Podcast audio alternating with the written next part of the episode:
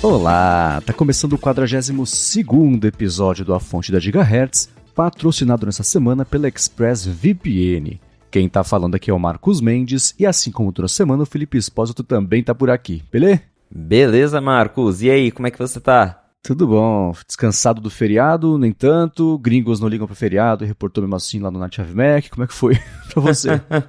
Pois é, né? Pra gente não é exatamente feriado, mas eu vi que você aproveitou bem o feriado, né? Foi até passear longe da, da, da do caos da cidade.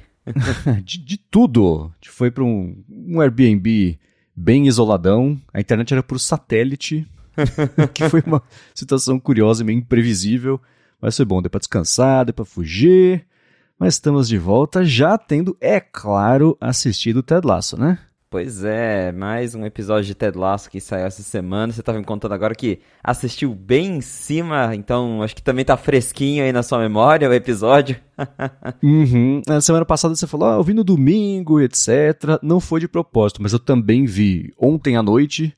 Aos, eu tava, a brincadeira, aos 45 do segundo tempo, né? pra ficar bem já fresquinho aqui na cabeça também. E foi, foi curioso eu, na semana passada, falei sobre o episódio ter sido sobre quebra de expectativas. Para mim, nessa semana, foi sobre o surgimento, surgimento de pequenas rixinhas pessoais, assim. Você vê tanto a Jamie... O Jamie não.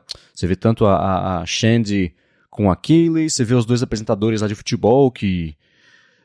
Um deles está bem irritado com o outro, o comentarista está tá irritado com o apresentador, né? Você vê o próprio lance da Barbara, que já está cada vez mais, aliás, cada vez respeitando menos ainda a Killy. E, claro, o, principal é o, o, Ted com o Nathan, mas você vê também do Nathan com o, o Rupert. Tem umas, uns estressezinhos assim aparecendo. Alguns estão borbulhando para a superfície, outros não, mas foi para mim o fio condutor aí desse episódio. É, parece. A gente está caminhando aí para vários conflitos e a série tem abordado é, isso de uma maneira bem interessante. Tem, continua tendo questões do, do Ted se entender com a vida pessoal dele. E né, o, o episódio já começa ali com é, o, o, suposto relacionamento que não é relacionamento, mas aí o Ted coloca isso na cabeça uhum. dele. E ele sai perguntando para todo mundo, né, se ele, se ele é uma bagunça. e isso é bem curioso também. Logo no começo a gente já tem cenas do, da parceria do Roy e do Jamie, que os dois sempre ali rivalizando e agora eles estão treinando juntos e isso foi bem engraçado também. É, então teve, teve momentos engraçados, mas como você disse, é realmente dá para ver que a, série tá abordando conflitos de, entre todo mundo. Então vai ter bastante coisa para eles lidarem ali uns com os outros no decorrer dessa temporada. É, e uma coisa que eu achei deve ter te dado uma saudade danada foi aquela cena do comecinho do episódio, que era uma cena comprida, né, que foi mostrando é, é, é a Cessie andando pelo bairro, aí beleza, ela pega o Uber, ela depois passa o Nathan no carrão dele, em seguida já vai direto na pracinha lá, que tá o Roy e o Jamie, o Jamie fazendo um exercício que eu acho, é, assim, não me impressionou ele ter passado mal, porque é um exercício que demanda muito, chama burpee, o, o, o, o meu treinador passa de vez em quando e olha, dá, dá um. Esquenta, viu? é, eu imagino. Mas a hora que eu vi essa cena, na real, quem ouviu a fonte lá do ano passado, quando eu estava em Richmond, deve lembrar que eu falei que eu ouvi uns spoilers de, de, de Ted Lasso ah. da gravação e contaram pra gente que eles viram gravando uma cena várias vezes, que saiu uma garota e passava um Aston Martin lá na frente. Eu fiquei, tô só esperando pra ver. A hora que passou essa cena, eu falei, olha aí. então, realmente, um, um dos spoilers já apareceu nessa temporada, que provavelmente foi essa cena aí, que me contaram que eles gravaram várias vezes, ficavam passando com o Aston Martin lá, que era o, o carro do Nathan, né, passando ali na pracinha, e a cena já corta ali pro, pro Roy e pro Jamie. Então foi bem legal ver isso passando agora. É, e dá pra imaginar que essas cenas, essa específica, ela foi curtinha e nem aconteceu tanta coisa assim, né? Você vê, ela anda, entra no carro, passa o Nathan e, e depois mira na pracinha que os dois estão fazendo exercício. Quer dizer, os dois não, né? O Roy tá sentado, o Jamie tá fazendo exercício. Mas essas cenas são muito difíceis de você cronometrar e dar o timing certinho de cada coisa acontecer, porque não tem corte, né? Então, não me surpreende terem gravado várias vezes, porque tem que dar o timing perfeito de tudo legal, passar bonitinho. Então é, é então faz sentido pensar que gravaram várias vezes. A hora que você falou disso aí, eu falei, ah, deve ser alguma cena muito grande do elenco inteiro ali. Não, né? Curioso que é. é uma coisinha, mas que marca quem mora por ali, né? O trabalho, enfim. Com certeza. Quem tá ali em volta vendo gravar isso várias vezes, e o pessoal falou justamente, tipo, ah, a gente viu uma cena que eles ficam passando com Aston Martin toda hora aqui na frente da pracinha. E aí, é uma cena de, sei lá, 5, 10 segundos que que para gravar provavelmente deu um trabalhão, justamente pelo que você disse, de ser tudo sincronizado, mas a tomada assim, o, o corte final ficou bem legal. Hum, agora, para quem assiste For All Mankind, o episódio foi surpreendente também, né? Pois é, quase que rolou um crossover. é, a Jodie Balfour, que faz. Uh, enfim, eu esqueci o nome da personagem que ela faz, que é astronauta, vira diretora da NASA. E em seguida tá aí como a Jack, uma quebra de expectativas, trazendo do último episódio para esse, né? Que esperavam todo mundo que Jack fosse um homem, aparentemente o pai dela também. E não, a Jack é a investidora lá da, da Keely, e, e, com os tênis malucos. E foi, poxa, olha só, ela aí, que curioso, né? É, muito curioso, porque eu passei o episódio inteiro vendo ela e eu não conseguia desassociar a imagem dela com a personagem de forma Total. Eu ficava, uhum. eu ficava tipo, cabelo. gente. É exato, porque é, é, não é sorte, mas a, até o jeito dela ali na série é muito parecido com o jeito dela atuando lá em For Mankind. Então eu ficava tipo, gente, é, né, é, tá, tá, tá me intrigando isso, mas uhum. é bem legal ver essa, essa participação dela ali, que também parece que tá vindo pra agregar mais a história. Não, não parece ter sido algo só nesse episódio, mas dá a entender que vai ter uma história envolvendo ela, até porque tem ali vários momentos da, da, da Jack conversando com a Kaylee, então provavelmente tem uma história aí que vai ser aprofundada no decorrer do, da temporada. Uhum. E teve duas cenas que eu achei que chamaram atenção para mim, que são cenas envolvendo o Ted e a, e a Rebecca. É difícil eles terem cenas juntos sozinhos, teve duas vezes, teve primeiro aquele falou que é um work in progress, né? A hora que e nessa cena ela deu o recado para ele: beat them, ganha o jogo. E depois, durante o intervalo, que ela vai lá e fala: relaxa, sem pressão, divirta-se, como se isso fosse incentivar o Ted a conseguir. É, enfim, na época, na época não, né? Naquele momento estava 2 a 0 ainda. Eles estavam perdendo, mas foram dois momentos dos dois sozinhos ali. Especialmente o primeiro, né? Você não vê eles muito. É, em cenas assim, mais. não emotivas, mas ainda assim, que tem, tem a ver com, com eles, né? Você tem no começo da série, no finalzinho da primeira temporada, ela confessando para ele que tinha feito a contratação dele só porque ela queria que o time fracassasse, enfim, fosse rebaixado e etc. Uma outra cena na, na temporada passada, mas nessa agora, então é, eu vou deixar aqui só um ponto de atenção. Ted e Rebecca. Tem, tem, tem uma coisa aí. É, é tem, eu também acho que tem uma coisa aí, a gente provavelmente vai descobrir isso logo, logo, porque dá pra ver que tem, tem uma interação curiosa entre os dois. É, e coisas tipo Shite Knight in Armor é uma coisa que talvez o Ted diria, para voltar à cena lá da, da Vidente. Mas isso fica no ar aqui para os próximos episódios. É, agora o jogo mesmo, a partida, foi agressiva, né? uhum, é. Eu achei que eles estão melhorando a Quanto, é, e é claro, né, que ia ser assim, mas conforme o tempo está passando, eles estão melhorando em fazer as cenas de futebol. Né, porque na primeira temporada já era bacana, tinha tem, tem assim, a parte de campo e a parte de público. A parte de público, hum, ok, dá para você simular, e é engraçado porque é só o pessoal da produção ali multiplicado várias vezes, num quadradinho, que aí depois fizeram um estádio inteiro. A parte do eco também, da torcida gritando, etc. Mas as cenas de futebol mesmo, né, você vê que tem coisa de parece que jogada mesmo, passes mais longos, um, uma troca de bola ali que parece mais jogo de futebol de verdade. E eu achei legal que eles fizeram aquele lance de várias câmeras em primeira pessoa, né? Como se fosse você estivesse dentro do jogo ali, empurrando o outro jogador, das brigas todas ali. Falei, ah, bacana, tem um jeito que eu não tinha visto ainda de, de nem em filme, nem em série de esporte fazer uma, uma tomada, uma abordagem assim. Sim. Mas o jogo foi, foi uma quebradeira. foi, foi. Eu, eu, ri bastante nessa cena.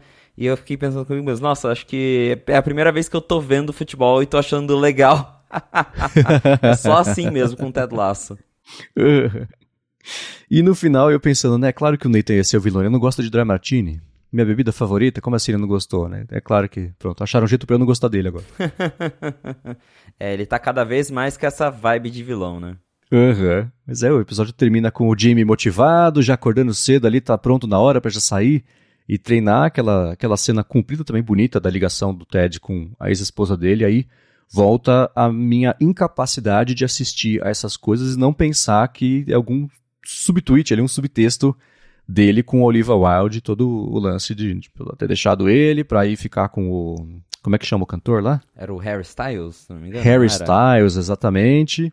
Enfim, eles têm filho junto e eles estavam tratados, aí fizeram as pazes, então ele falou: não, a gente, a gente tem um filho, a gente tem que criar eles, a gente tá nessa situação para sempre, teremos netos junto, então eu fico pensando, não dá para não fazer um paralelo entre a vida pessoal dele e a, a manifestação artística que ele de como ele interpretou isso aí, tá lidando com isso, que é justamente o Ted Lasso, mas a última cena foi bem bonita. E mais uma vez terminou com uma música que eu adoro. Essa foi é, a vez do, do, Bob Dylan e não do Leonard Cohen. Mas ainda assim, terminou assim. Agora eu quero puxar uma coisinha que eu esqueci de falar na semana passada, eu quero cravar aqui. Eu esqueci de falar no ar, o Felipe já sabe da minha, do meu chute também, que eu acho que seria uma oportunidade perdida gigantesca se a Apple não lançar o livro escrito pelo Trent Cream ao final da temporada. Final da série, aquilo tudo, né? Lança o kit de Lego, mas o livro tem que sair, porque é uma coisa muito. É, a temporada inteira criando expectativa de como é que vai ser e etc. Não sei que lá pro final da temporada o livro seja irrelevante ou. É, mas eu acho que um livro escrito por, entre aspas, o Trent Cream ser lançado isso no final da temporada seria bem bacana. Eu certamente compraria. Com certeza, seria muito legal. A gente tem visto já vários merches de Ted Lasso, brinquedo, já comentamos aqui.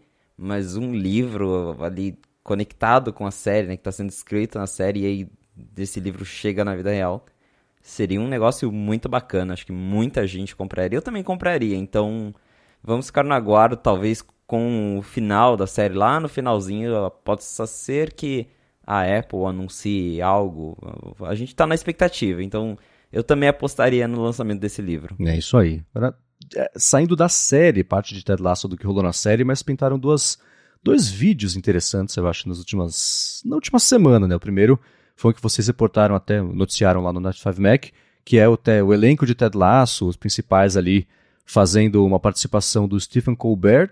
E também no mesmo dia, ou na véspera, tinha saído um vídeo que é o Brett Goldstein, que faz o Roy Kent, ele na Vila Sésamo, cheio de brincadeirinhas e, e, e referências a Ted Lasso, o que foi curioso porque Ted Lasso é uma série um pouco mais adulta pelos temas, tem muito palavrão e etc mas ainda assim fizeram referências para coisa de criança vendo ali.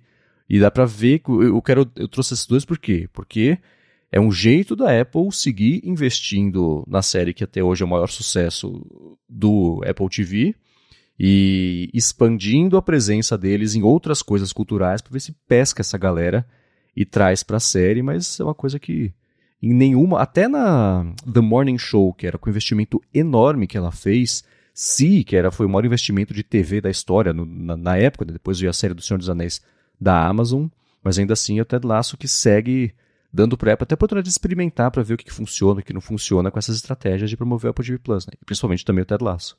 Com certeza, e é o que a gente já comentou várias vezes aqui sobre Ted Lasso furar a bolha. Então, é uma série que alcança pessoas muito além de só a galera que está conectada aí que sabe, que conhece o Apple TV Plus, então é, chega em todo mundo, igual também já falei aqui várias vezes. Eu já vi série da Netflix fazendo referência a Ted Lasso, então virou uma coisa muito grande. E isso, particularmente esse vídeo do, do Vila Sésamo, foi bem engraçado de ver. Porque até você comentou comigo por mensagem, falou, nossa, imagino que ele deve ter se segurado muito para não soltar um palavrão ali, porque é muito engraçado. E eles fazem, né, muitas referências, né? Eles fazem ali o, o he's here, he's everywhere, sem falar um uhum. fucking ali no meio. E aí eu fiquei tipo, ah, mas foi bem legalzinho ver como que eles adaptaram o contexto de Ted Lasso ali, principalmente do, do personagem do, do Roy, pra, pra brincadeira ali do, do Vila Sésamo. Foi bem bacaninha de ver isso. Uhum. E, e eu comentei do Stephen Colbert, eu lembrei que no ano passado o Stephen Colbert também fez aquele vídeo como se ele tivesse sido cortado de Severance,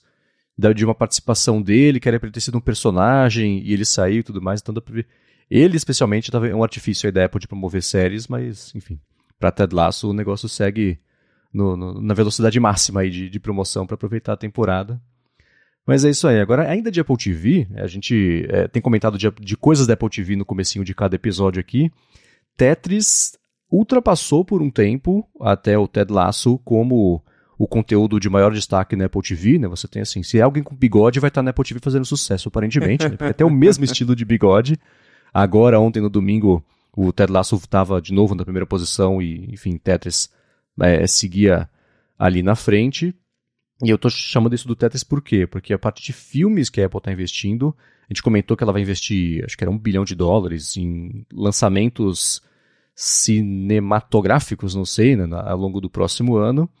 E tanto o Napoleon, que é do Ridley Scott, quanto também o Killers of the Flower Moon, que é um livro de uma história super complicada. Tem o povo indígena nativo Osage lá no pedaço dos Estados Unidos, aí tem petróleo na parte de baixo lá, aí processaram em nome dos nativos americanos para eles poderem ter um, um, uma participação ou receber um, um dinheiro fixo ali pela exploração da terra. Aí falando, tá, mas vocês não vão saber cuidar disso. Colocaram pessoas é, a lei diz: pessoas brancas vão cuidar do dinheiro dos índios, porque eles não sabem gastar. E aí começaram a, a casar, e essas pessoas que estavam cuidando de, de, desse dinheiro começaram a se envolver nas famílias dos indígenas ou dos nativos para poder ficar com um pouquinho dessa grana, e teve crimes. Então, tudo isso é o contexto desse Killers of the Flower Moon, que é um livro e agora foi transformado em filme. É um filme dirigido pelo Martin Scorsese. Existe uma, uma expectativa grande, tem ali o DiCaprio, tem acho que o De Niro também, o Jesse Plemons, né, quem viu Breaking Bad já está acostumado com ele, então são dois lançamentos grandes aí, e que a Apple certamente vai investir bastante a ponto de colocar no cinema para fazer um barulho e aumentar ainda mais chance de Oscar, premiação, e também de promover a Apple TV Plus no meio do caminho. É, tem muita coisa vindo aí. Tem também é, uma série nova é, com o Tom Holland, que já estreou um filme no Apple TV Plus, o Cherry. E uhum. agora ele tá chegando aí com The Crowded Room, que estreia em junho no Apple TV Plus, vai ser uma minissérie. E a Apple, dá pra gente ver mais uma vez que ela tá apostando forte no TV Plus, nas produções originais, em elenco forte, em produção forte, né, com o pessoal de, de escritores e, e produtores, uma galera bem conhecida e renomada. E tudo isso, claro, como você disse, para tentar conquistar, continuar conquistando prêmios que já vem conquistando, vários filmes, séries da Apple já ganharam prêmios, e isso a gente já viu que ajuda a, a trazer novas pessoas, porque às vezes a pessoa por aí não conhece o Apple TV Plus, mas vê lá que ah, tal série, filme ganhou Oscar, ganhou Emmy, ou foi nomeado, já é um, um atrativo enorme para fazer muita gente falar, ah, deixa eu dar uma olhada para ver o que, que tem nessa plataforma. Então, acaba funcionando. A gente já viu aí até, eu lembro em algumas pesquisas da Just Watch, sempre que a Apple ganha esses prêmios, ou pelo menos é nomeada e passa durante os eventos, depois tem um pico de novos assinantes, porque a galera fica curiosa para ver o que, que tem lá, para ver as outras coisas. Então é uma aposta que até agora tem dado muito certo para a Apple. Apesar do Apple TV Plus estar crescendo lentamente, tá, tá crescendo, né? Aos poucos está uhum. indo, tá ganhando mais produções, tá conquistando o público. Então, nesse momento a estratégia tá funcionando. O Tetris a gente chegou a comentar, eu não assisti, mas eu vi bastante gente no Twitter postando foto, dizendo que estava assistindo, então dá para ver que também é um filme que chamou bastante a atenção. E como sempre, vem aí para quem tá ansioso, para quem assina Apple TV Plus, tem bastante coisa para chegar nesse ano. É isso aí. De Tetris, eu, eu vou complementar dizendo isso também. Todo mundo que viu gostou. Então eu tô agora mais tentado a encarar o filme, mesmo tendo visto o trailer, ter pensado que eu tinha visto o filme. Exato. E não ter me empolgado tanto. Uma hora eu dou uma chance para ele. Agora eu vou começar com os follow-ups aqui em relação às últimas semanas. A gente tem comentado do feedback que o pessoal está mandando sobre o iPad. O Rafael Machado falou que queria mandar também o relato dele e umas, depois de umas experiências. Ele falou que sempre usou o iPad quando é, comprou o MacBook Air dele, o M1. Ele falou que pegou um iPad 8 para usar num voo com drone como um segundo monitor do MacBook, também em viagem, e tentar substituir o MacBook em algumas saídas de escritório, levar para casa, por exemplo, para um trabalho e coisa assim. Ele falou que não teve sucesso no último exemplo, que é levar para casa para algum trabalho rápido, porque ele sentiu falta do teclado. Ele disse que quando tem que digitar alguma coisa, toma metade da tela ali do iPad o teclado digital e fica impossível ter uma experiência legal para o uso dele. Ele disse que numa terceira tentativa está usando o iPad Pro de 11 polegadas M2, só que agora com o Magic Keyboard, o mais completo lá da Apple, e a experiência agora virou outra, muito boa, por sinal, ele comentou, e em boa parte dos processos dele, ele falou que pode substituir agora o MacBook em viagem e também a lazer, e dá para ir só com ele, então dá para ver a diferença que faz, aí sou eu falando, a diferença que faz você ter o teclado físico, que apesar do, do iPad ser um tablet sozinho, autocontido, para você poder fazer qualquer outra coisa de jeito eficiente, você tem que usar ele no modo laptop, no modo MacBook, né?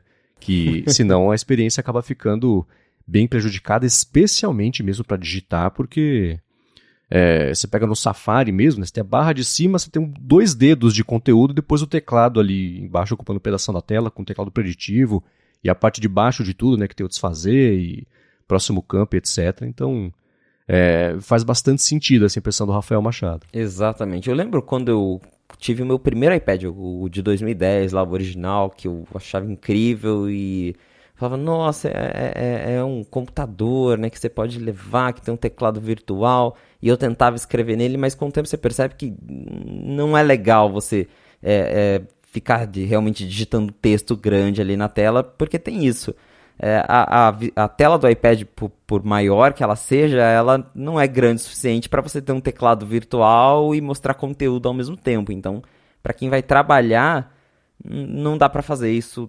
Dá para fazer, mas não de um jeito confortável. Você precisa é, adicionar os acessórios e aí volta no que o próprio Adorno disse aqui quando ele veio que para brincadeira do iPad funcionar, você tem que começar a adicionar acessórios, Magic Keyboard, Apple Pencil, e aí a experiência do iPad vai ficando mais cara e se aproxima do preço de um MacBook, igual o Rafael disse aqui que ele está com o iPad Pro 11 M2 e agora com o Magic Keyboard, que é o mesmo que eu tenho.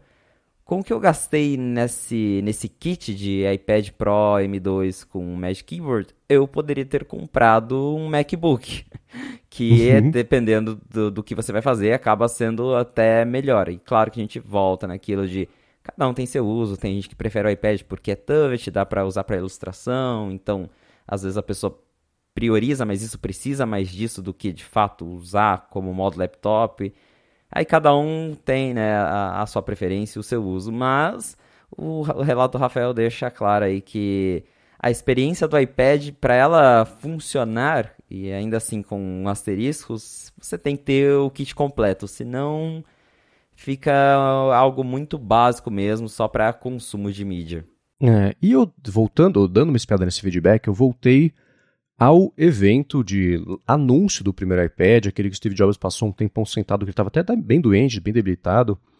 E, enfim, foi um dos eventos que ele mais passou tempo fora do palco, passou a palavra um tempão lá para o Scott Forstall também para anunciar como é que para que ele servia, mas dá para ver um foco nesse evento que é de consumo de conteúdo mais do que qualquer outra coisa. Existe também uma parte lá, uma história de editoração de livro e etc. Que isso, e apresentação também. O Phil Schiller apresenta também sentado. O Phil Schiller apresenta, ele tá com uma cara tão jovem, ele envelheceu muito nos últimos 15 anos aí. Mas ainda assim, é, o foco total do iPad, primeiro, pelo menos da primeira versão, era mais em consumo de conteúdo do que qualquer outra coisa, tanto que o próprio teclado aparece pouquíssimas vezes no evento. Tem lá um lance de beisebol, tem joguinho, tem leitura de livro, tem parte de foto, etc. Mas criar mesmo coisas não era o foco original do iPad. Deu para ver que ao longo dos anos, e aí já sem o Steve Jobs, ele foi sendo apresentado e promovido como uma ferramenta, um acessório de trabalho.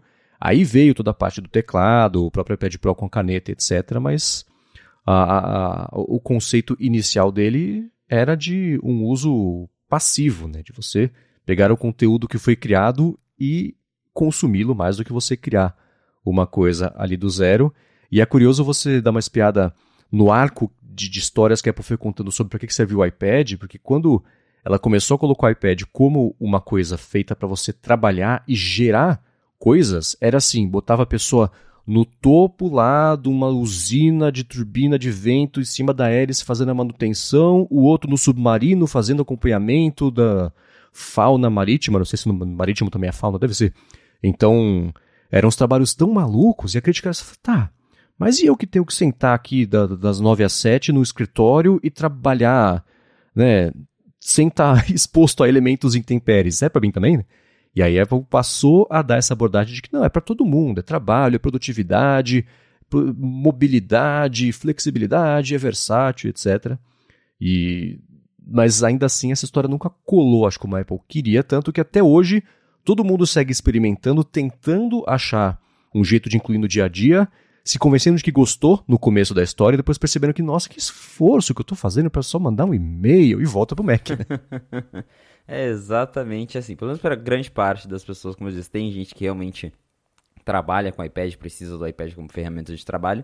Mas em geral, pelo que a gente observa dos relatos e na internet, é mais isso mesmo. O pessoal se esforça para gostar do iPad. É, é um esforço para para se adaptar. Porque você conversa com essa galera que é, que é mais adepto do iPad, que fala que usa iPad para tudo, eles falam: "Não, mas tem como você fazer isso aqui. É só você baixar esse aplicativo, ao invés de você fazer isso, você vai lá e faz isso e aquilo e aquilo" que é algo que, sei lá, se você tem um Mac, é, é, é um caminho ao invés de você ter que usar cinco diferentes no iPad para conseguir fazer a mesma coisa. Então, pensando na praticidade, às vezes é mais fácil você só usar o Mac. Eu mesmo, eu, eu tento forçar muito o iPad, até por experiência, para contar, né, depois lá no 95 Mac como tem sido. Mas aí eu, eu, começo a usar e falo, não, deixa pra lá, vou voltar pro Mac mesmo, porque é, pelo menos pra mim é, é mais fácil. é, é, é o caminho que eu vejo e assim, eu vejo e percebo que para mim foi também quando eu adotei a ideia de usar o iPad para tudo, depois para algumas coisas, depois para nada, ele segue encostado aqui no armário, no máximo é a Larissa que usa de vez em quando para fazer uma coisa ou outra. Agora um segundo feedback que pintou aqui sobre o que a gente falou na semana passada do Apple Pay, o Apple Pay Later especialmente, que foi lançado aí, ainda está em meio caráter experimental nos Estados Unidos, o Mustang falou: aqui é bastante comum brasileiros usarem o Apple Pay Later ou serviços, na verdade, de parcelamento aí nos Estados Unidos. Ele falou que Klarna é o mais famoso por lá e ele tem um sistema de, de, de credit score, né? uma nota de crédito que a pessoa tem.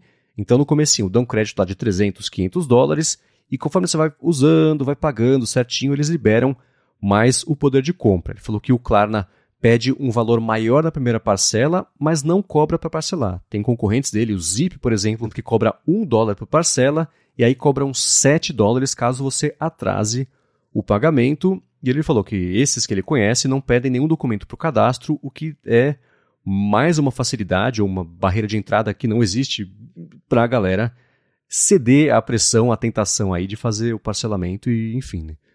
se tudo der certo para a empresa, se endividarem, aparentemente, que é a a proposta objetiva da galera.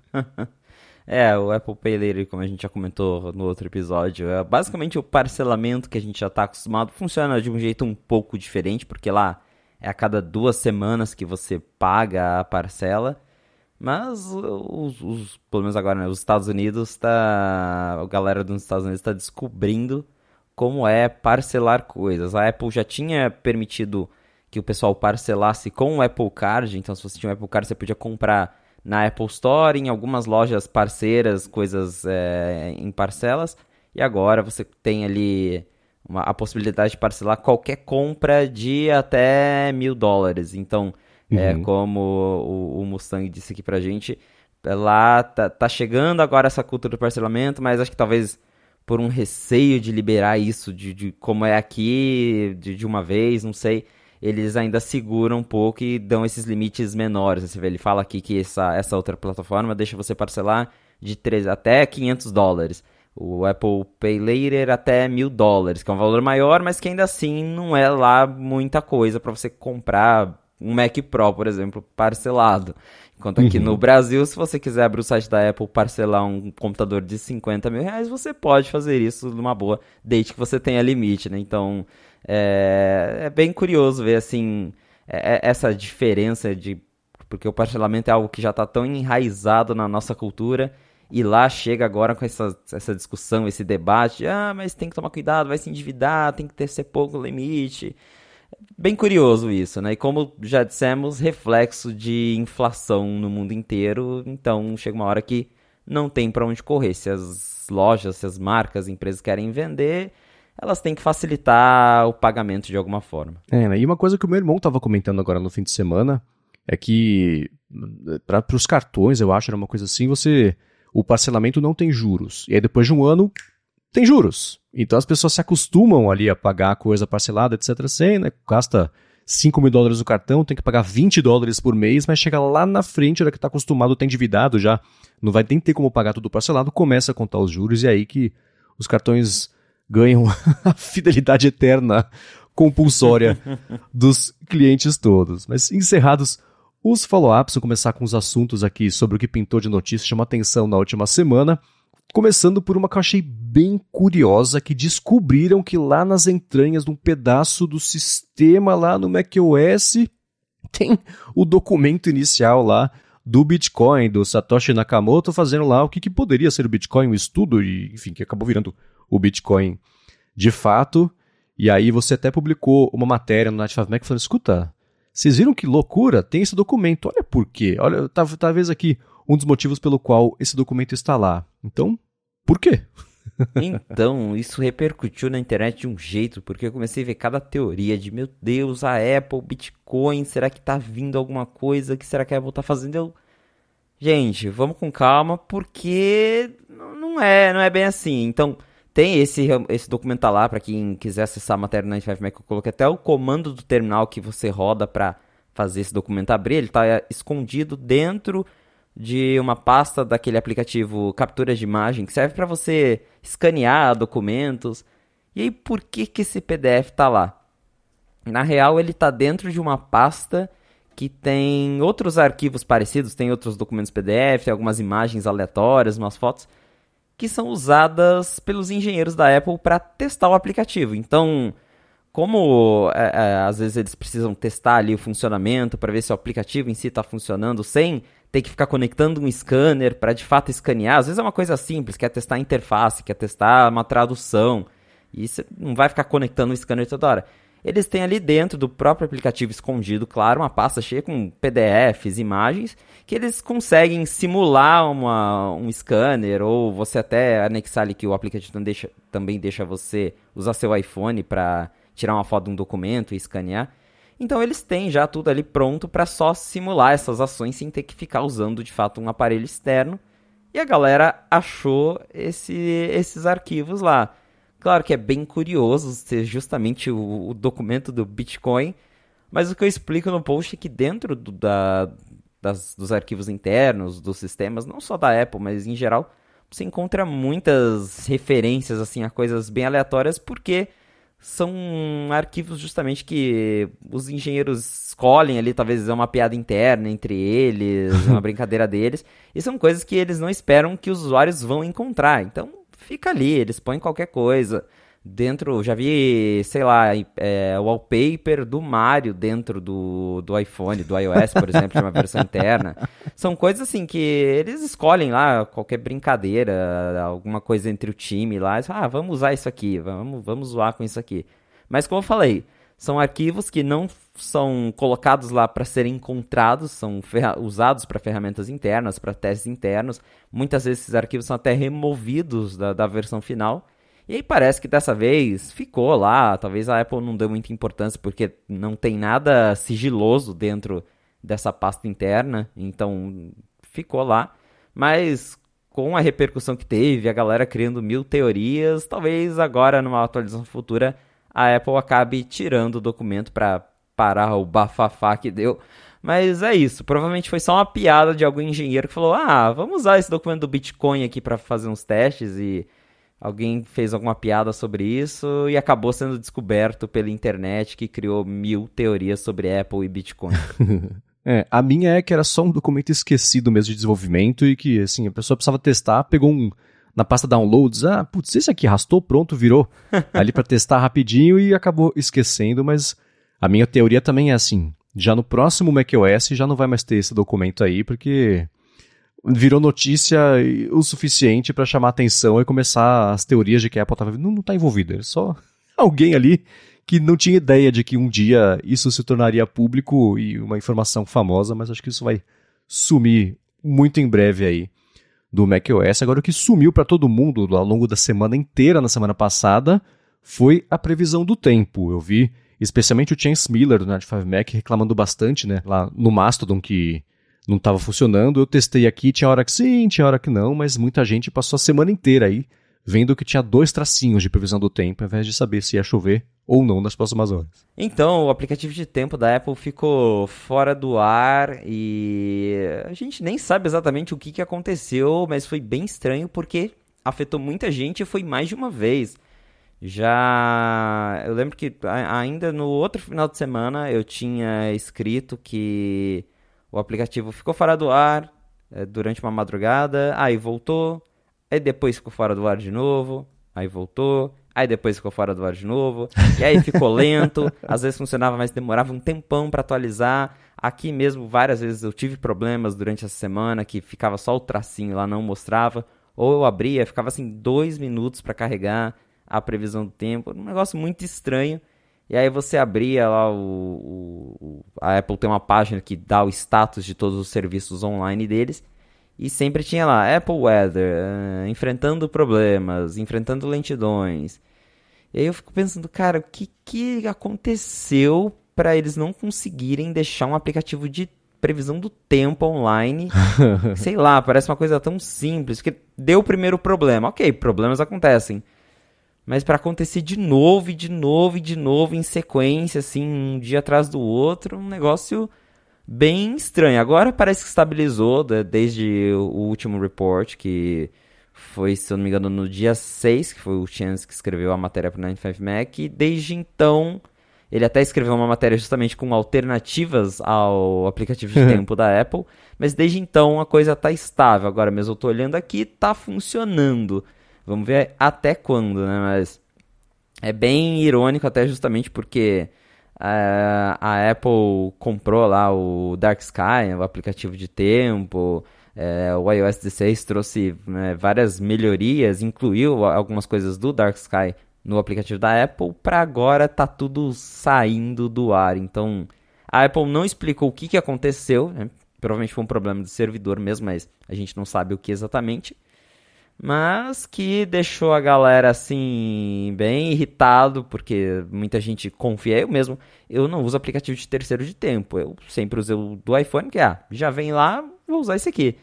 E aí, né, essa semana a Apple mostrou que não dá para confiar tanto assim no aplicativo deles. é, e, no, e o de tempo foi o que mais chamou a atenção, mas na quarta-feira à noite, bem na hora da gente começar a gravação do ADT, que é a hora que eu mando o link para, enfim, pro, pro Rumble qualquer entrarem, né, pra gente poder se comunicar e começar ali. Quebrou tudo, nada da Apple estava funcionando. O iMessage parou de funcionar, Mail não lembro se estava funcionando não, mas enfim, tava tudo bichado ali. E deve ser alguma coisa que a Apple tá fazendo de sistema, de estrutura, que alguém chutou uma tomada lá na quarta-feira à noite, especialmente tirou tudo do ar. Mas ainda assim, o Weather foi o, o que mais é, irritou o pessoal porque ficou indo e voltando por mais tempo na semana passada. É, eu lembrei daquele vídeo da WWDC que o cara tira o servidor da Apple da tomada. Deve ter sido isso, só pode. Mas uhum. assim, tem, tem uma solução. para quem ficou sem ver a previsão do tempo, é só comprar um HomePod mini, que ele tem temperatura lá, você consegue perguntar como é que tá a previsão do tempo. Talvez é isso, né? Uma técnica da Apple para fazer você comprar HomePod e ver como é que tá a temperatura aí onde você tá. Vai saber. Muito bem, seguindo aqui, a gente tem visto uma movimentação ligada ao CarPlay, né? porque na última semana, nos últimos 10 dias, a GM falou que ela vai abandonar o CarPlay nos carros elétricos dela para usar uma solução própria, um sistema novo de entretenimento embarcado com recursos inteligentes, etc. Só que com a ajuda do Google, né? então vai ser mais perto do Android Car, não sei como é que chama, do que o CarPlay. E na mesma semana pintou uma polêmica com a Rivian, que é uma fabricante elétrica que também não oferece suporte ao CarPlay. A gente sabe que a Tesla, por exemplo, também não oferece. E isso tudo vem acontecendo o quê?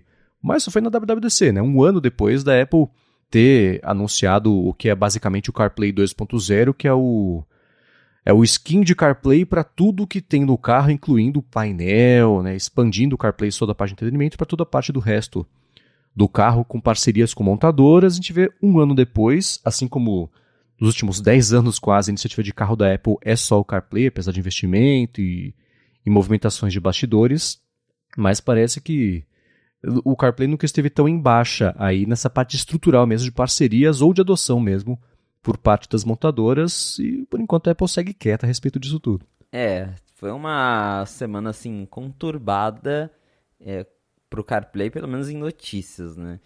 Teve primeiro isso da GM que anunciou que não vai mais usar o CarPlay em favor de um sistema próprio. E aí agora também esse banho de água fria da Rivian, que acho que eles não, não têm carro aqui no Brasil, né? Mas é uma marca que está ficando bem popular lá fora. Que disse que também eles vão priorizar o sistema deles ao invés de usar seja CarPlay ou o do, a versão do Android. E aí a coisa fica bem complicada porque é justamente bem no meio em que a Apple, durante aí a Apple ter anunciado a nova versão do CarPlay, ter feito aquela demonstração até um tanto estranha na WWDC, porque mostraram aquele painel todo automatizado pelo CarPlay, que ocupa tudo, e aquele conceito futurista. E ela falou: ah, a gente vai trabalhar com as montadoras que não disseram quais, mas falaram que no final de 2023 teriam os primeiros carros usando esse sistema, que até hoje não foi feito nenhum anúncio, então parece que tá meio, tá meio complicado e é, não é difícil de imaginar os motivos pelos quais as montadoras queiram abandonar. Primeiro, porque se elas criam o sistema delas, eles têm mais controle sobre tudo e também, claro, sobre os dados dos usuários, sobre como que os usuários, como que o, os motoristas estão usando os carros e usando o entretenimento. Isso, né, tem, tem muitas informações ali. E também, claro, porque para você colocar o CarPlay no, no teu carro, você como montadora precisa pagar uma licença para Apple. E assim como tem gente que não quer pagar 30% da App Store, também deve ter montadora que não está muito contente em ficar pagando licença de CarPlay para Apple. Então, uhum. para eles, acaba você tirando ali tanto o CarPlay e o Android Auto e colocar um sistema próprio, acaba sendo um jeito de economizar dinheiro. Claro que isso deixa os usuários frustrados, principalmente para quem já tem esse costume com o CarPlay, mas mostra que talvez no futuro a Apple vai enfrentar uma certa dificuldade em continuar oferecendo o CarPlay dentro de, desses carros, porque tem isso que eu falei, né, de, de custo, de licença, de controle. E agora mesmo a Apple veio com esse sistema 2.0 do CarPlay que é supostamente feito para controlar o carro inteiro.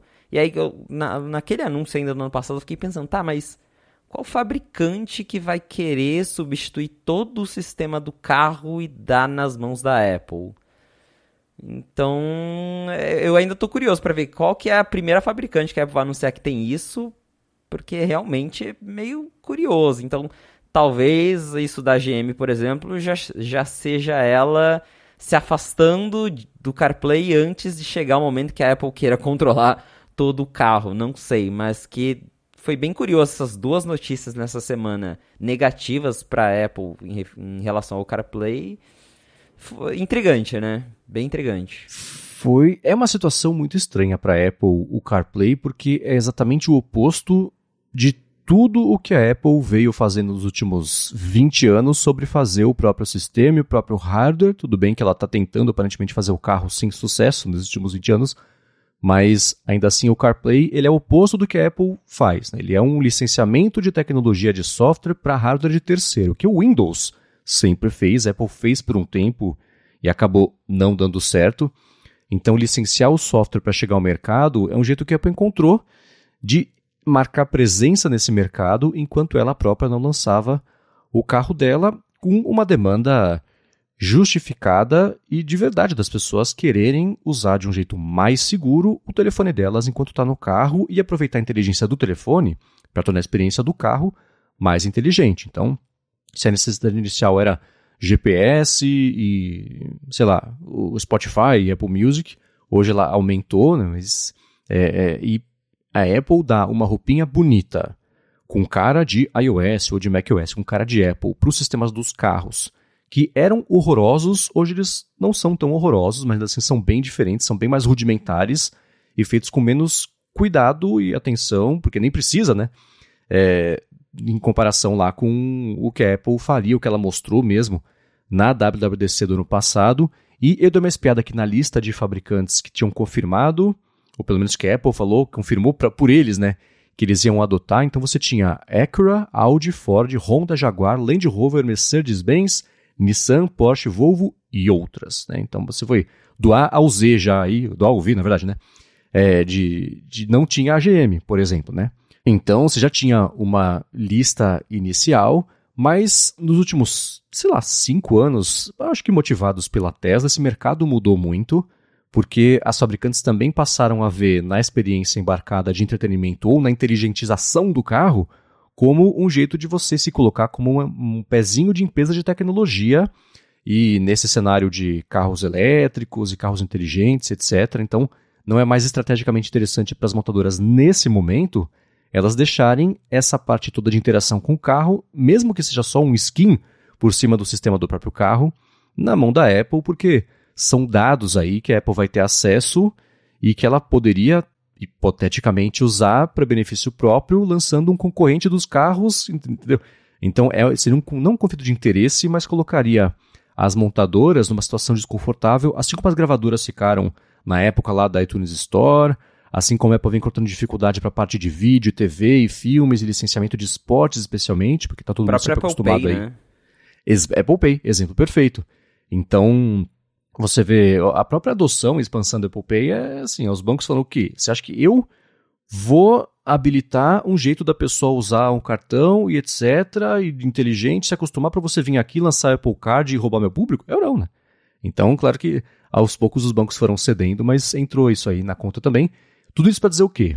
Que essa, tanto a, a Rivian é basicamente aí a, uma, uma concorrente da Tesla que está ainda se estabelecendo no mercado, mas a GM, especialmente, fazendo essa manobra, é, fazendo isso aí, é uma, é uma mudança grande que indica que o resto do mercado também pode, em breve, adotar isso aí.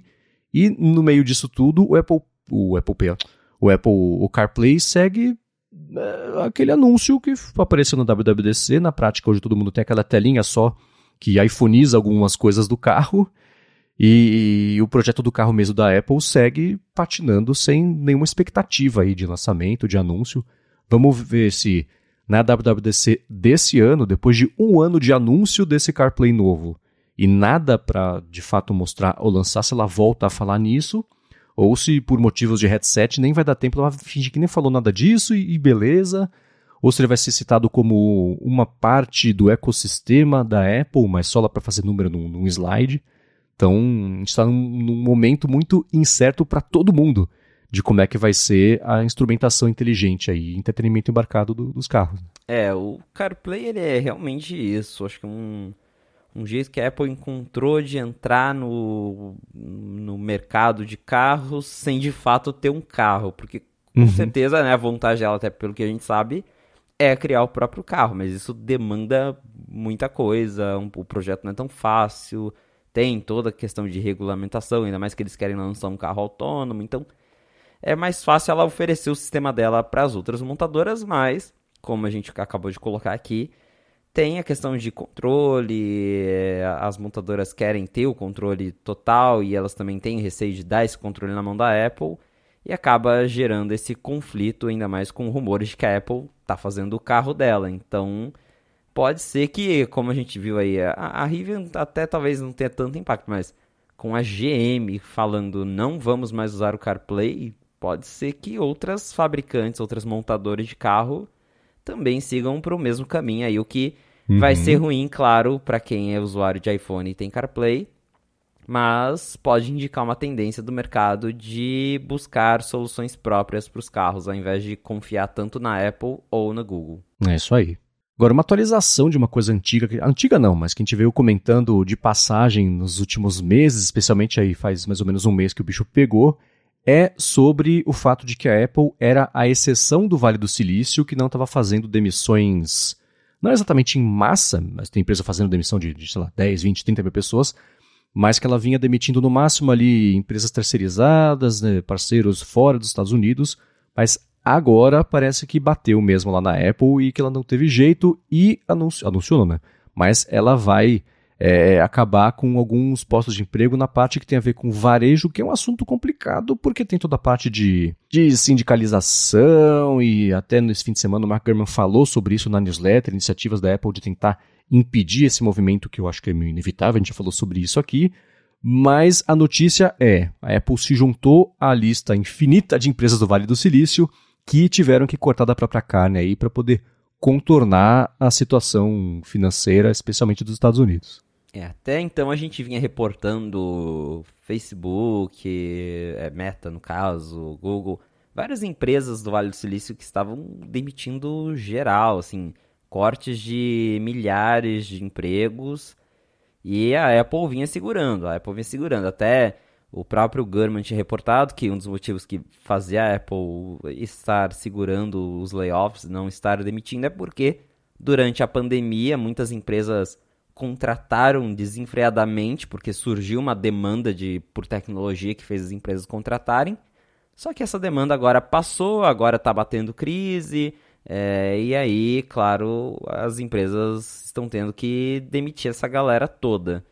A Apple ela não contratou tanta gente assim, então isso ajudou ela a não ter que demitir as pessoas nesse, num, num primeiro momento. Mas a conta chegou, não como para as outras empresas, porém ela está pela primeira vez aí desde que, que o Mark Gurman disse que a Apple estava segurando, não estava mais fazendo contratações a não ser que fosse extremamente necessário. Mas agora veio e a Apple demitiu já, eu até vi no LinkedIn algumas pessoas postando, já demitiu algumas pessoas que trabalham ali na, na parte do varejo, só que dentro ali do, do corporativo mesmo, é, executivos, é, pessoas responsáveis ali pelo, pelo time de varejo que cuida das, da, do desenvolvimento da, das Apple Stores ao redor do mundo pelo que, segundo a reportagem da Bloomberg, que teve a um comunicado interno da Apple, eles nem chamam de layoff, eles falam que é como se fosse uma reestruturação da, da área de varejo, mas cargos foram cortados. Não chega a ser tanto como, por exemplo, o Facebook, que demitiu, sei lá, 10 mil pessoas. Parece que foram, até agora, foram algumas centenas de pessoas que foram demitidas da Apple. Mas ainda assim, é, mostra que nem a Apple conseguiu ficar imune ao que está acontecendo, ao que está afetando empresas no mundo inteiro. E a reportagem do, da Bloomberg diz também que a Apple ela tentou oferecer cargos similares para as pessoas, cargos, outros cargos dentro da Apple para essas pessoas que tiveram o emprego cortado. E para quem não conseguiu uma vaga, eles vão continuar pagando um salário pelos próximos quatro meses para a pessoa sair ali até e conseguir se reestruturar, até encontrar um outro emprego, mas ah, é o que eu comentei na, na matéria. Mesmo que por todos os esforços que a Apple fez, a economia atual tá complicada para todo mundo e nem a Apple se salvou de ter que fazer alguns cortes para ajustar ali as operações deles. É, a Apple, pelo que eu vejo as pessoas comentarem que estão mais ligadas a essa parte de contratação, bem bastidor mesmo, das gigantes de tecnologia foi a que menos contratou desenfreadamente durante a pandemia, então ela já estava é, com essa operação sustentável há um tempo. A Amazon é o contrário. A Amazon tinha um milhão de pessoas já trabalhando lá no começo da pandemia, ela chegou a um milhão e seiscentas mil pessoas, ela quase dobrou em três anos, uma coisa totalmente desproporcional e, sem chance mesmo de dar certo. Então, ela teve que cortar aí coisa de 20 mil empregos. Facebook também, né? Facebook especialmente agora, que já tinha dado a dica, o Mark Zuckerberg falou, 2023 vai ser o ano da eficiência no Facebook. O que isso quer dizer? Vai ser o ano da gente cortar ao máximo e trabalhar com o que sobrar e o que tiver, e coisas como até o metaverso mesmo, que foi a aposta gigantesca a ponto de mudar o nome da empresa, né? Foram colocadas meio em stand-by aí para eles focarem no que historicamente sempre deu dinheiro, que foi a parte de minerar nossos dados por anúncios, que é o que eles seguirão fazendo, apesar do, do aumento de privacidade, especialmente no iOS lá com aquele ATT.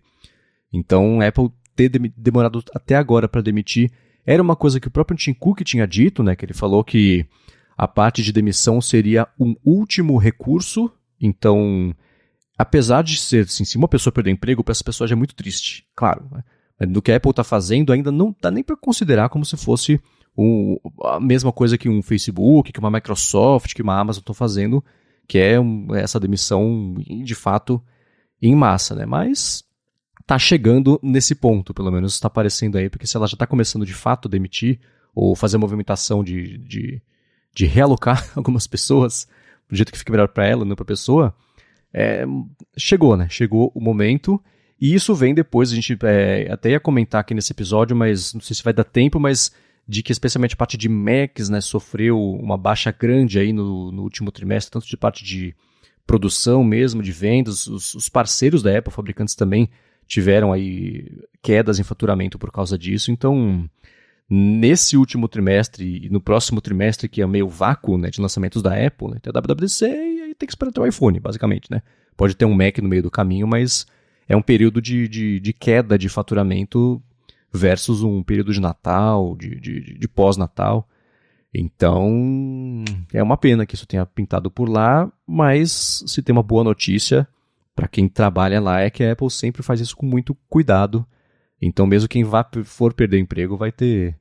Pode não ficar tranquilo, mas vai poder é, navegar esse período que. É, é que nem você falou, né? Assim, o pessoal até no LinkedIn, o pessoal vai procurar emprego e etc. Mas se está todo mundo demitindo, né? Você ter quatro meses aí para torcer para o mercado melhorar para alguém contratar, é uma situação incômoda, sem dúvida. É, com certeza, para quem está passando por isso, não é fácil.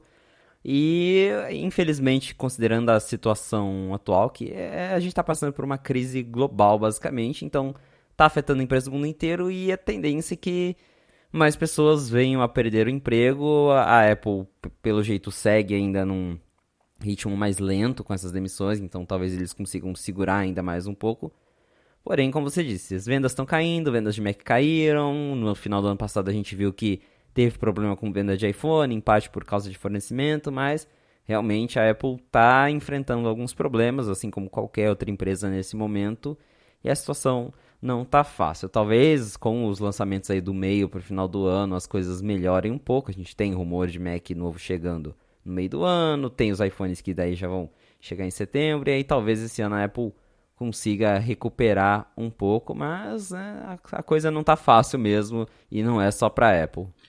Pois é. Agora vamos lá trocar um pouquinho aqui de assunto, falar de coisas mais bacanas, incluindo expectativa aí de futuro do iOS, iPhone também até, é claro, headset, mas antes disso, tirar um minutinho do episódio para agradecer a ExpressVPN que está mais uma vez patrocinando o A Fonte, com um desconto para você que está pensando em instalar uma VPN e quer navegar de um jeito mais seguro, mais privado e com mais possibilidades aí de explorar especialmente catálogos de streaming. Com o ExpressVPN você faz o seguinte, você se conecta por coisa de 100 países que eles oferecem aí para os servidores e os seus dados passam a ser criptografados, passando, roteando, aí claro, por esses países, o que quer dizer que mesmo quem está oferecendo a conexão, Wi-Fi de graça, por exemplo, que você aceita os termos de uso e fala, beleza, o termo de uso quer dizer que você está permitindo que os seus dados sejam acompanhados e vendidos aí para instituto de pesquisa, etc. Vai saber o que acontece com eles. Isso não rola com o ExpressVPN, porque os dados passam a ser criptografados. E quem está oferecendo a conexão vê que site você está acessando, que aplicativo você está acessando, que streaming você está acessando, por quanto tempo está fazendo cada coisa, se é num dispositivo no iPhone, se é num telefone qualquer, se é num tablet, computador, nada disso. Agora a parte de você poder explorar outros catálogos de streaming é que cada país tem o seu catálogo, tem os seus direitos ali de exibição etc. Então, o catálogo de um serviço nos Estados Unidos é diferente daqui do Brasil, que é diferente do da Coreia do Sul, sei lá, né? Então, quem gosta de K-pop deve ter bastante documentário por lá para assistir. E se você se conectar por meio, por exemplo, do servidor da ExpressVPN que roteia a conexão pela Coreia do Sul, você vê o catálogo da Netflix, por exemplo, que está disponível lá, que é diferente do americano, que é diferente aqui do Brasil. Eu uso a ExpressVPN para ver coisas em streaming, em serviços é, diversos aí, HBO Max, Netflix também, Amazon Prime Video, tudo isso passando por países onde está o conteúdo que eu quero ver, que nem sempre é daqui do Brasil, e dá para fazer o contrário também. Então, se você está vendo alguma coisa no YouTube que só está disponível aqui no Brasil, mas tem que viajar trabalho, está de férias, vai tentar acessar e falar, ah, esse conteúdo não está disponível no seu país, beleza. Liga a ExpressVPN, roteia a conexão aqui pelo Brasil e pronto, você passa a assistir o que você queria, tudo isso sem perder velocidade, que eles investem muito em estrutura para sua, sua conexão ficar estável, rápida, mesmo roteando aí por outros servidores. Então, para conhecer melhor a ExpressVPN, faz o seguinte: acessa expressvpn.com/fonte, que por meio desse link você vai ter primeiro 30 dias para nem pensar em colocar a mão no bolso, experimentar a ExpressVPN, ver como é fácil configurar nos seus dispositivos, telefone, tablet, computador, é, roteador da sua casa, se você quiser, TV também, dependendo do modelo. E aí sim, para assinar o plano anual, são três meses de graça, só que tem que ser por meio do link expressvpn.com barra a fonte. Muito obrigado, ExpressVPN, pelo patrocínio contínuo aqui do podcast e pelo apoio também a toda a Gigahertz. Valeu, ExpressVPN! Muito bem, na última semana tivemos aí alguns lançamentos de updates do iOS, versão pontual, né, saiu 16.4.1, que eu achei muito curioso porque uma das correções é de bug de emoji, que era uma coisa que eu nem sabia que era uma possibilidade, mas aparentemente isso rolou, mas coisas mais sérias também, incluindo coisas importantes de segurança aí, no, tanto no iOS quanto no macOS também, e pintou até a informação de que pelo menos um dos bugs que, sendo, que, que foram corrigidos vinham de fato sendo explorados aí no mundo real, né, por hackers que sabiam que existia isso, estava colocando os dados do pessoal em risco. Então, primeiro, atualizem correndo os seus dispositivos. E em segundo, e aí? É, chegou essa atualização surpresa, até numa sexta-feira bem pouco, usual para Apple lançar atualização assim perto do fim de semana. Mas ela corrige dois bugs, segundo a Apple, assim, bugs de, de que usuários conseguem ver, no caso. Que é um probleminha ali ao trocar as cores do, dos emojis. E também um probleminha que a Siri não responde em alguns casos. Eu fiquei tipo, nossa, mas será que realmente arrumou a Siri agora? Porque a Siri não responde em vários casos, então quero saber em quais casos que a Apple arrumou esse problema. Mas diz, diz a Apple que corrigiu o bug envolvendo a Siri, então que bom, né? Mas por trás dos panos tem várias correções, tem vários patches de segurança que chegam com essa atualização. E como você disse, alguns desses exploits vinham sendo ativamente usados por hackers. Então é sempre importante atualizar os aparelhos, já está disponível para todos os iPhones, iPads compatíveis e tem também é, atualizações similares, com correções similares para o macOS. Então não foi só o iOS que recebeu a atualização e ao mesmo tempo a Apple continua testando o iOS 16.5. Talvez essa semana a gente tenha um beta novo, mas esse aí o lançamento oficial deve ficar só para o final do mês ou talvez o mês que vem. É, e isso, eu, eu chamei esse ponto do iOS para a gente começar a falar disso primeiro, né? Fazer o anúncio de que atualizem, porque é importante e, e tudo mais.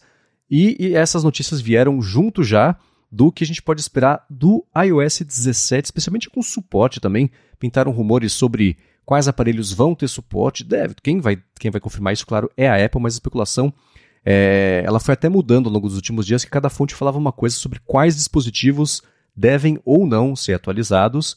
É claro que assim, a gente vê isso acontecer, aconteceu recentemente, de mesmo quem não tem acesso à versão mais atual do iOS, ficou preso no iOS, sei lá, 15, 14, às vezes a Apple libera atualizações só de segurança, quando é um bug de segurança muito grande, para a galera que está presa a sistemas mais antigos não fica tão exposta a isso.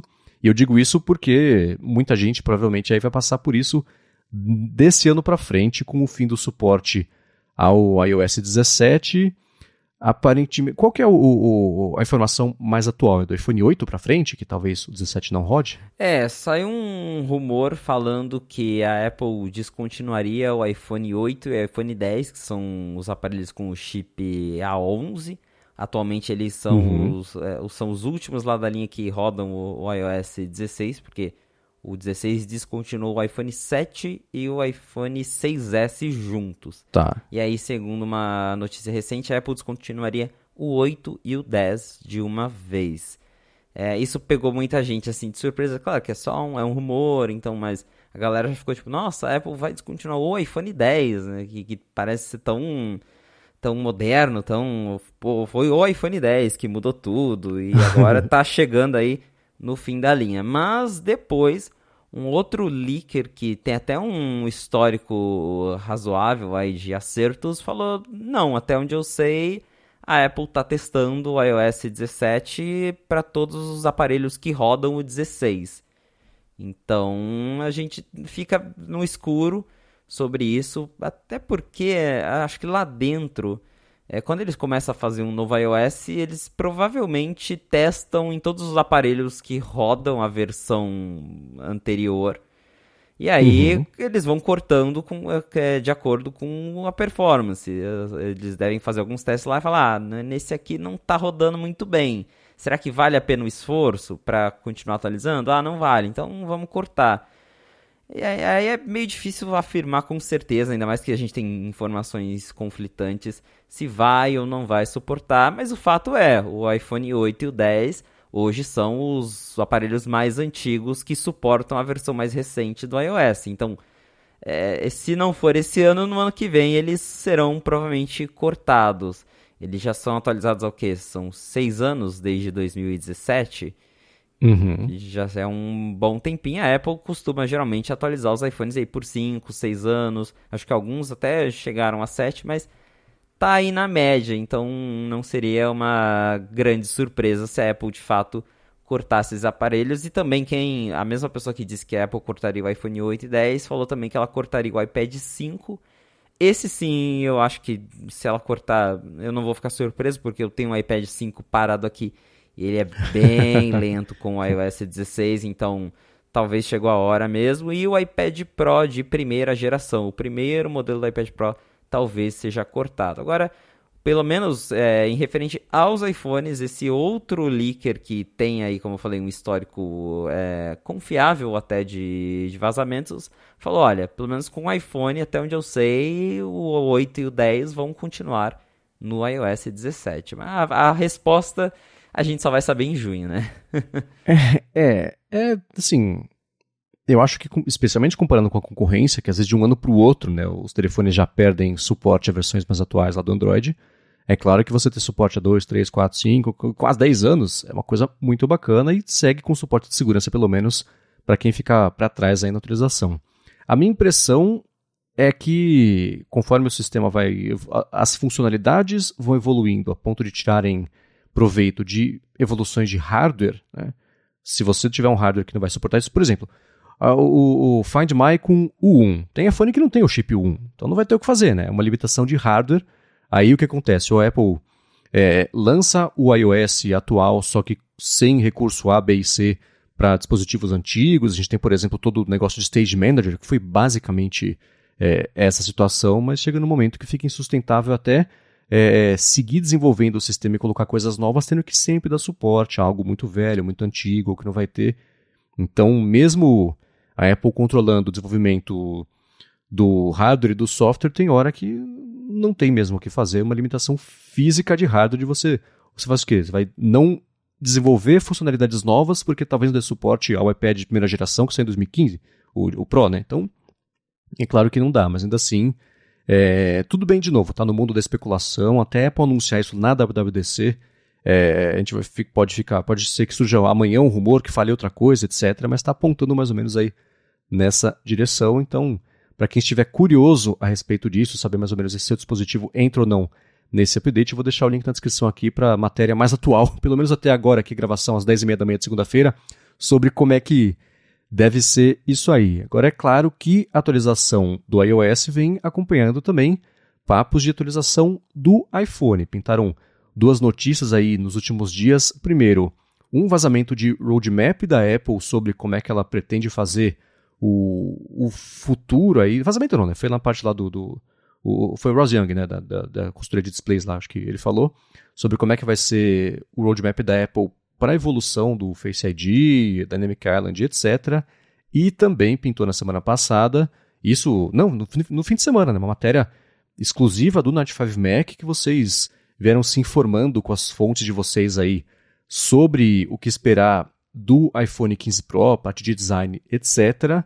E pintou uma matéria bem grande, bem completa, com muitos renders, etc., sobre o que vem por aí. Vamos começar primeiro, talvez, falando sobre o roadmap do, do Face ID, depois falar do iPhone novo? É, teve esse roadmap que veio do, da empresa ali do Ross Young. E ele basicamente disse algumas coisas que a gente já esperava de certa forma, outras que chegam a ser uma surpresa. Ele comentou, por exemplo, que a Apple pretende colocar o Face ID por baixo da tela, que É algo que a gente já imaginava, o Face ID ele surgiu lá com o iPhone 10, aí tinha aquele Note grande, o Note foi diminuindo, virou ali a Dynamic Island hoje no iPhone 14 Pro, que tem um sensor por baixo. E aí ele disse que a ideia da Apple, né, os planos da Apple, incluem colocar tudo aquilo por baixo da tela, incluindo a câmera de selfie. Claro que para fazer isso vai levar bastante tempo, porque é uma tecnologia bem complicada. Ele até coloca ali que é, a Apple vai escondendo alguns sensores até chegar em 2027, quando ela vai esconder todo o Face ID junto com a câmera, é, tudo embaixo da tela. Então, provavelmente só em 2027 que a gente vai ter um iPhone que não vai ter buraco nenhum, que vai ser invisível pelo menos ao usuário, porque é quando a tecnologia deve ficar pronta. Eu já até comentei que uma vez tem alguns outros celulares Android que já apresentaram isso, mas de uma forma conceito. Só que ainda não é de um jeito tão legal, porque em alguns casos você consegue ver os pontinhos da câmera, eles atrapalham a tela, aí a própria tela atrapalha a câmera, que a imagem não fica tão boa. Então a Apple só vai colocar isso quando estiver é, num nível em que dá para fazer sem afetar a qualidade da câmera, sem afetar como o Face ID funciona, porque é bem importante, né? Não dá para piorar o negócio do, do é, fazer entregar algo pior só para mudar ali a, a estética da, da tela. Então, pelo que o Ross Young disse, vai ser só em 2027 que a gente vai ter essa novidade, mas que a Apple está trabalhando nisso, que ela está desenvolvendo tecnologias para colocar tudo o que der embaixo da tela. E aí outra coisa que ele comentou bem interessante, que a gente não esperava, é que a tecnologia ProMotion, que é basicamente a tela de 120 Hz que a Apple tem hoje no, no iPhone Pro e no iPad Pro, vai chegar para outros modelos de iPhone no futuro. Então, pode ser que é, daqui a alguns anos, não só os modelos Pro, mas também as versões intermediárias, as versões normais do iPhone, também tenham uma tela com a taxa de atualização maior. É, eu até acho curioso isso, porque a Apple ela sempre deixou claro, até pelo nome, que o ProMotion é um recurso Pro. No sentido de é, é uhum. é algo que criamos para as versões Pro dos aparelhos. O iPhone Pro tem ProMotion, iPad Pro tem ProMotion. Então, eu não sei, se, por exemplo, se ela vai colocar a tela de 120 Hz ou se por exemplo, ela vai colocar uma de 90 nos modelos normais, que já é melhor que 60, mas também não chega nos 120 da linha Pro. Acho que essa é uma possibilidade, mas o relato aí do Ross Young diz que em 2025 toda a linha de iPhone deve ganhar uma tela com é, com alta com uma frequência acima de 60 Hz e que também talvez possa chegar até 1 Hz quando ela não está sendo usada para economizar bateria, que é o que permite, por exemplo, que o iPhone 14 Pro tenha o Always On. Então, pode ser que aí daqui dois anos todos os iPhones tenham telas mais modernas, não só o Pro.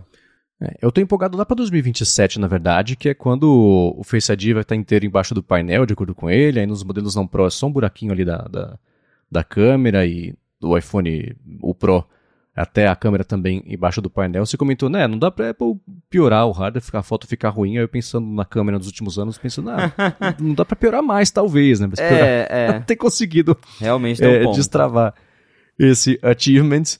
Mas enfim, né? Eu, eu gosto da, da direção para onde as coisas estão indo e parece fazer sentido esse roadmap aí, com base no que a gente viu de evolução desses componentes nos últimos anos. Agora, sobre o iPhone 15 Pro pintou lá no fim de semana, ou na sexta-feira, talvez, a matéria do 95 Mac, com os renders e, e, toda a parte que foi feita pelo é, o Ian Zelbo, né, que é um, um, um, renderizador profissional bom aí, que agora faz parte da equipe do 95, e dá para ter uma boa ideia do que esperar, especialmente dessa, do iPhone 15 Pro. Né?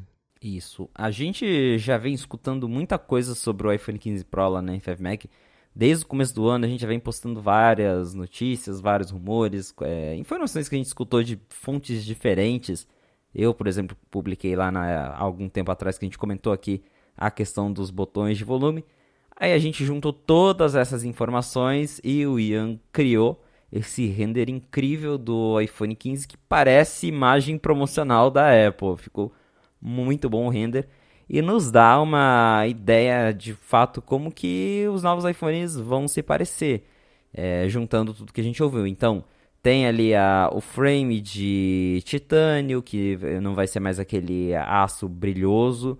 E a, a, bordinha do iPhone ela é levemente curvada, não vai ser mais reto como é hoje, embora não é exatamente curvo como um iPhone 6, mas não é reto como o, os iPhones atuais, do 12 para frente. Então, tem uma curvinha nas bordas. O vidro também vai ser levemente curvado. Vai continuar com Dynamic Island. Dynamic Island, por sinal, vai ter em todos os modelos. É, USB-C, que a gente já tinha comentado, é, vai chegar aí para a linha 15. O 15 Pro ele vai ganhar um vidro que tem bordas bem mais finas, pelo que a gente sabe é, pelo menos até agora, considerando os smartphones de, desse momento que existem até agora, vai ser a tela com bordas mais finas do mercado. Isso pode mudar até setembro, mas até agora, pelos números que a gente tem, o iPhone 15 Pro terá as bordas mais finas. Então a Apple vai diminuir bastante. E com esses renders, é, como eu falei, eles já nos dão uma ideia do que esperar para o iPhone 15 Pro, principalmente em setembro. Então tem ali o Ian ele fez o iPhone em vários ângulos para a gente ter uma ideia do tamanho das câmeras, é, porque a câmera deve ficar ainda maior, porque vai ter o novo sensor para capturar foto com zoom, a lente periscope, e isso vai acabar influenciando no tamanho da câmera. Mas para quem queria ver como vai ser o iPhone 15, tem até também o render lá da cor vermelha que a gente também comentou no, numa fonte aqui já uma vez. Tá tudo lá no 95Mac essas imagens. E é, é bem curioso, a gente está em abril e já está vendo imagem assim do iPhone que só vai chegar em setembro.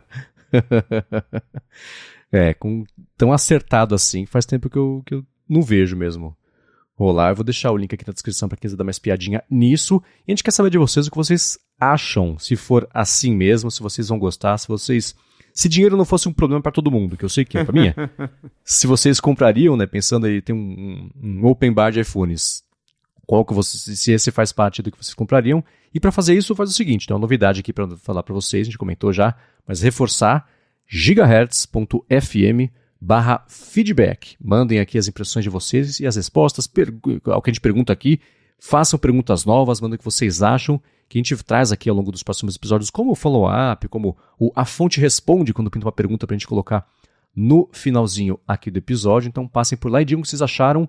Especialmente eu estou curioso para saber sobre o lance da cor nova.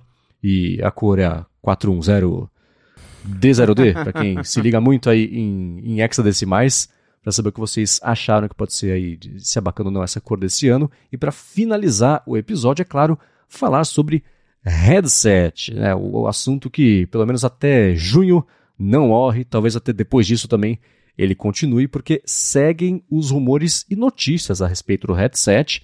Apareceu uma entrevista com o Tim Cook dizendo, ele falando que assumiu que estava errado sobre o impacto e a promessa do mercado imersivo. Ele até invocou o Steve Jobs para pedir desculpa ao mundo e falar: se ele mudava de ideia, ele me ensinou que eu também posso mudar. Então ele falou é, a respeito disso e pintou uma pesquisa também que mostra que só 4% de quem tem um de adolescentes, né, que estão mais ligados aí, geralmente no que está rolando, só 4% da galera que tem um headset ainda usa. Né? Então é um mercado pequeno, né, se você considerar um mercado que tem interesse. Vamos pensar num funil, né? Quem tem interesse está na parte de cima do funil. Afunila mais um pouquinho. Quem se dispõe a comprar, depois quem compra de verdade. Quem compra segue usando. Então 4% disso só está usando aí o headset, e isso vem acompanhado de uma matéria que pintou, na verdade, o Ming Chico dizendo que a Apple é a última esperança aí para que esse mercado imersivo vingue, porque já tem, sei lá, pensa no, Play, no, no, no Google Glass, no Microsoft HoloLens e no PlayStation VR 1. Faz uns 10 anos que querem emplacar alguma coisa sobre isso, mas nada ainda empolgou, especialmente o grande público a respeito disso. Né? Quem é mais nerd, tipo a gente, gosta, se interessa, é legal, afinal, é tecnologia, mas na prática mesmo, dia a dia, adoção, uso contínuo, ninguém ainda explicou para que, que a gente quer um negócio desse no nosso dia a dia. Então, de acordo com o Ming Chi Kuo, a Apple é a última esperança aí desse mercado e tenho certeza que a Meta confirmaria essa impressão. Essa entrevista do, do, do Tim Cook foi meio interessante, porque ele é basicamente isso. Ele. O, o New York. É, The New Yorkers, né? Que acho que entrevistou ele, e aí o Tim Cook perguntaram lá atrás, anos atrás, o que, que ele achava do Google Glass. E aí ele dá aquela resposta, falando, ah, acho que não, não, não é. Ele falou, não é um smart move, que parece que é um produto meio estranho, que as pessoas não vão querer usar. E aí o jornalista perguntou agora de novo, e aí, Tim Cook, o que, que, você acha daquela resposta que você deu lá atrás sobre os óculos? e aí ele veio com essa, né, ah, a gente muda, né, as ideias mudam, Steve Jobs me ensinou a mudar. ele não disse o que, que ele acha exatamente dos óculos, mas deu a entender que ah, ele teve que mudar o pensamento porque a Apple vai lançar isso. E acho que também a gente já comentou uma vez aqui na fonte, lá atrás, antes da Apple apresentar o Apple Watch, quando perguntavam para eles de, e aí, vocês vão fazer smartwatch, smartband? Ah, não, esses produtos aí, tenta fazer um monte de coisa, sei lá. E aí, um pouco antes do Apple Watch ser lançado, a Apple já começou a falar, ah, ah se, se tivesse um produto legal para monitorar a saúde, é, seria, seria interessante ter um produto assim. Então é, é, é, é, de praxe já, quando eles vão entrar no mercado, aí tem que mudar o discurso, tem que falar que mudou de ideia, que agora não é tão ruim assim, que, que pensa diferente. Mas, é, embora ele não tenha mencionado, né, é, é, claro, ele não vai falar que a Apple vai lançar, mas só essa resposta dele de ter falado que o pensamento dele evoluiu e que o Steve Jobs ensinou ele a mudar, já mostra que é isso, que a Apple tá para entrar nesse mercado a qualquer momento. Um mercado que ele lá atrás falou que não fazia muito sentido, mas que agora tem que fazer porque a Apple vai vender um produto desses. Se vai fazer sucesso ou não, se faz, se a Apple vai conseguir fazer com que esse produto tenha sentido, a gente só vai descobrir mesmo quando ele for lançado. Mas o que a gente tem de dados até agora é que pouca gente está interessada em ter um óculos de realidade imersiva, como teve essa pesquisa falando que só 4% dos adolescentes que têm um dispositivo VR de fato usam, porque, pelo menos na situação que ele é hoje, acaba sendo quase que um brinquedo mesmo, né? Você compra, parece legal, e aí depois você guarda na gaveta. Pelo menos é isso que eu escuto de quem tem. o pessoal fala, ah, tá, foi legal, foi divertido, nunca mais usei. Então, acho que o desafio da Apple é realmente transformar isso numa ferramenta em que as pessoas vão usar para trabalho, para produtividade, e não só para, sei lá, fazer um FaceTime uma vez na vida, falar que viu um bonequinho de Mimoji em realidade virtual e, e é isso, e acabou. E acho que esse é o grande desafio da Apple, realmente tornar isso numa coisa que as pessoas olhem e pensem, pô, eu eu posso usar isso no meu dia a dia, eu posso transformar isso numa ferramenta de trabalho, eu, eu posso usar isso para algo útil. Assim como ela fez com o Apple Watch, que e o Apple Watch a gente também já comentou sobre que lá no começo ele não tinha exatamente um propósito, mas as pessoas foram comprando, foram percebendo por que, que era legal ter um Apple Watch. A grande questão aqui é que o Apple Watch custava 300 dólares, o headset vai custar 3 mil, então não é todo mundo que vai poder comprar um só pra ver como é que vai usar. Eu mesmo não gastaria 3 mil dólares numa coisa que eu nem sei para que, que eu vou usar. É diferente do Apple Watch, que é um pouco mais fácil de você justificar a compra mesmo sem ter um propósito para ele. Então, a Apple vai ter um desafio bem grande porque o mercado de realidade virtual é nichado, poucas pessoas têm interesse hoje porque é difícil de você mostrar para elas, pelo menos com base no que a gente tem hoje no mercado não tem nenhuma ferramenta que você fala, nossa, isso aqui vai mudar minha vida. É mais um brinquedo caro do que algo realmente útil. Então, é esse que vai ser o desafio da Apple, né? Conseguir mostrar que. Né, não só mostrar, mas conseguir de fato entregar um produto que não seja só um brinquedo caro, que ele tenha uma utilidade, que as pessoas consigam se ver usando ele para daqui um tempo, quando ele for mais acessível, mais pessoas tenham esse interesse e que não seja só aquela coisa que vão olhar e falar, ah, tá, não teria, não compraria, que é o que a gente já comentou em outros episódios. É um desafio e tanto, né? É, é um desafio e tanto, sem dúvida. Essa entrevista que o Tim Cook deu, dá para ver já um cheiro aí de como é que a Apple vai colocar a, a, assim, a, a imagem dela de inovadora num mercado que eles próprios sabem que as pessoas vão olhar e falar, sério, velho? Assim, assim, né? assim, tudo que a gente fez até hoje, sempre teve gente muito cética a respeito, né? E aí É, na matéria, o Ben Lovejoy até fala que, ah, de fato, o iPhone, o Apple Watch né, também tiveram muito ceticismo aí com barreira de entrada. Eu achei, eu estava pesquisando uma outra coisa. Eu queria achar um vídeo de quando o Tim Cook falou iWatch. Foi numa entrevista para a ABC News. No dia do evento do lançamento do relógio, ele está falando: ah, tem o iPhone, tem o iPad, agora tem o iWatch também, e, e passa, assim, e, e beleza, né? E aí, tentando achar esse, esse vídeo, eu achei uma matéria da Forbes falando que o iWatch é a distração que vai fazer com que as ações da Apple caiam. e aí a matéria falando, toda, assim, daria para você, se você trocar iWatch por Reality, VR, OS, sei lá, é a mesma coisa, né? São os mesmos argumentos, então dá para ver que a Apple já come começou uma campanha proativa para contra-atacar essas essas impressões de que não, para quê? Que distração, que bobagem. Dá para ver já, eles, é, o Tim Cook, ele falou como um produto que já existe, não como já existe, mas ele confirmou que esse negócio existe, né? Falando assim, ah, a gente consegue fazer uma contribuição bacana? Consegue. Inovação é isso, a gente controlar o hardware, o software, etc. E as pessoas são céticas, mas tudo bem, a gente vai provar para elas que tem uso, tem utilidade, blá, blá. Então, é, é, já dá para ver essa abordagem que, assim, se você perguntasse pra gente o que a Apple pode falar a respeito disso semana passada, a gente falaria exatamente isso. Né? Tem que ver a parte de marketing mesmo, como eles vão promover isso e não só vender a ideia de que tudo bem lançar uma coisa que talvez as pessoas não queiram, elas eventualmente vão querer. Né? Elas, no fim das contas, é, vão acabar comprando.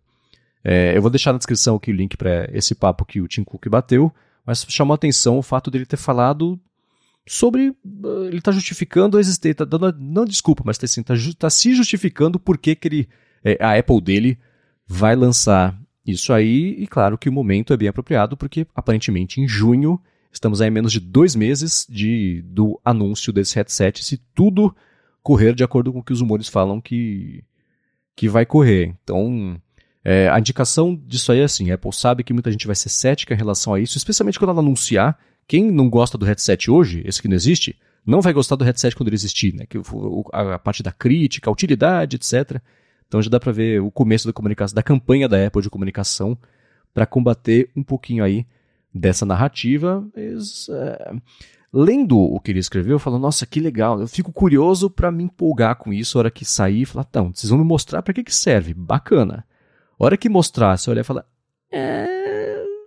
legal, divirtam-se. Aí acho que dá para ser um indicativo de que talvez eu não esteja sozinho nessa impressão e que de fato essa última esperança do mercado imersivo é, é, talvez morra também junto com esse lançamento. Se o futuro, que não é agora, né? Não é isso?